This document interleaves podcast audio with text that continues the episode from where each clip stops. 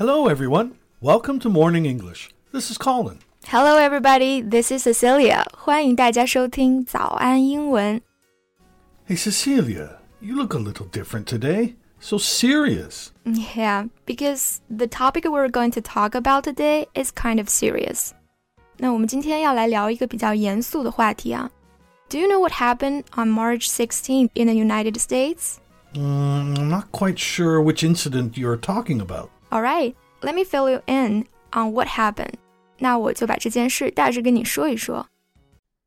在节目的开始，给大家送一个福利，今天给大家限量送出十个我们早安英文王牌会员课程的七天免费体验权限，两千多节早安英文会员课程以及每天一场的中外教直播课，通通可以无限畅听。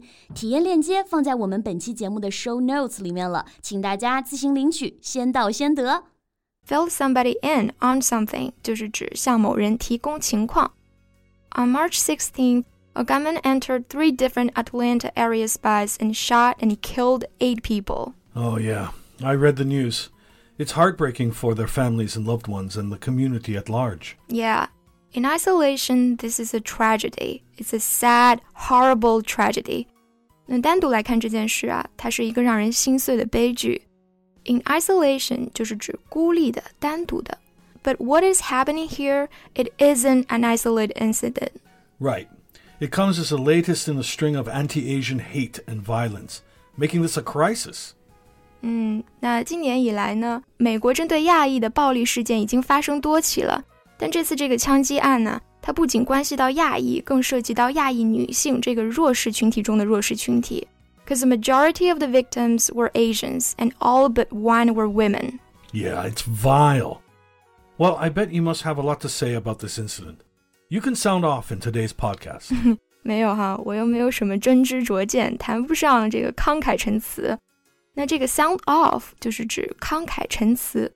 不过呢，我们确实可以从这个事件出发，一起来讨论一下亚裔女性在美国的生存处境是怎么样的一个状态呢 ？So you know what I was especially pissed about?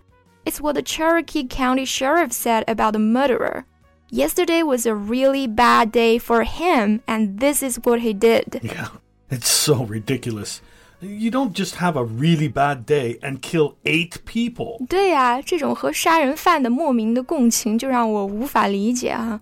The suspect claims the motivation behind his shooting is some sexual addiction problems, right? Right, but I can't help feeling that he's playing down the racial factor.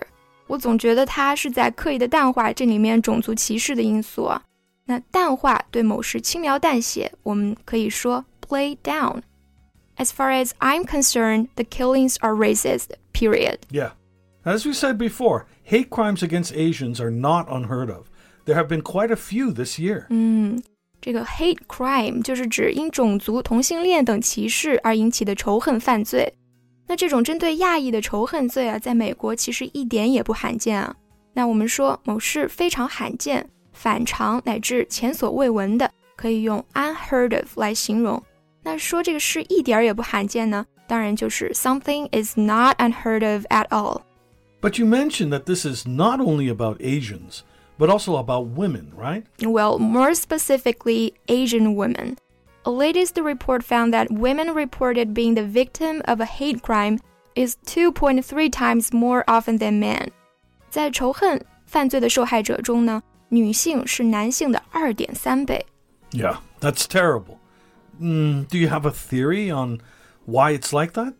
Mm, as a female writer writes in her Twitter, this hypersexualization of Asian women plays a huge part in the violence we face. By hypersexualization, you mean depicting or treating women as sexual objects, right? Right. Hyper 作为前缀呢，是表示过度的；sexualization 就是指性化，所以合起来呢，就是指过度的性化，把其当做性工具。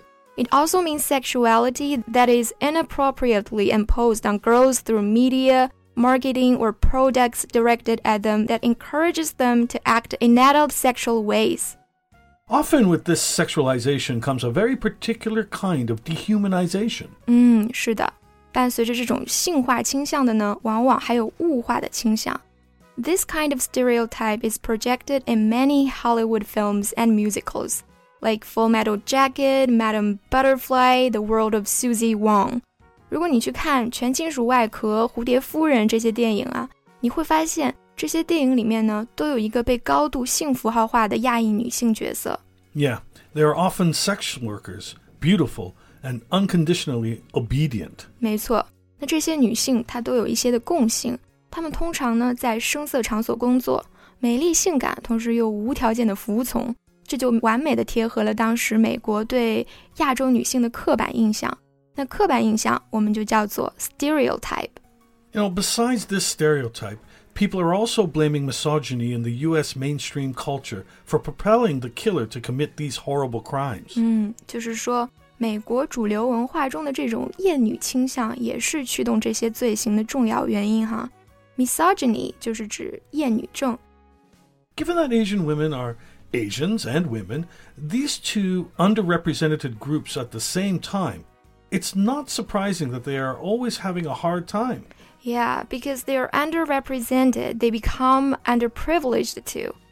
正是由于亚裔女性的代表人数不足，她们的社会地位也相对低下。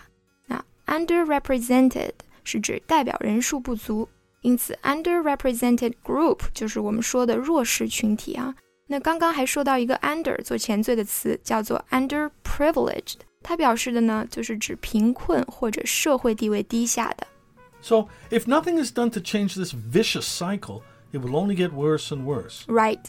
You know, I have been privileged enough to exist as an Asian woman living in my own country, feeling protected and safe most of the time. But I can totally imagine how scary it must be for these Asian American women.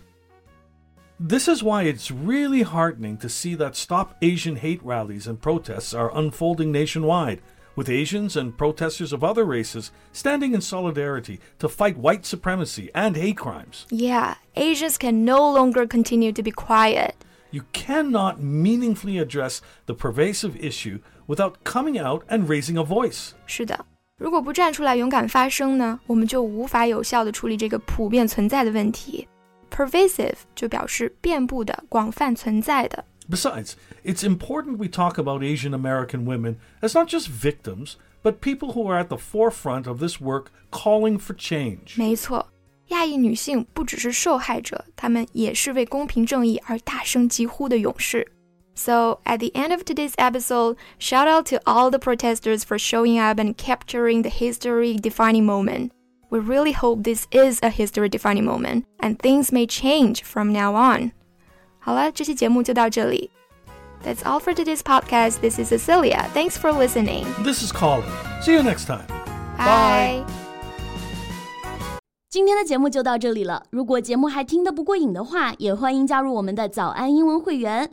成为会员，您就可以无限畅听我们每天一场免费的中外教直播课，以及两千多节原创系统课程了。今天我们限量送出十个七天免费试听权限，试听链接放在我们本期节目的 show notes 里了，请大家自行领取，先到先得。This podcast is from Morning English. 学口语就来早安英文。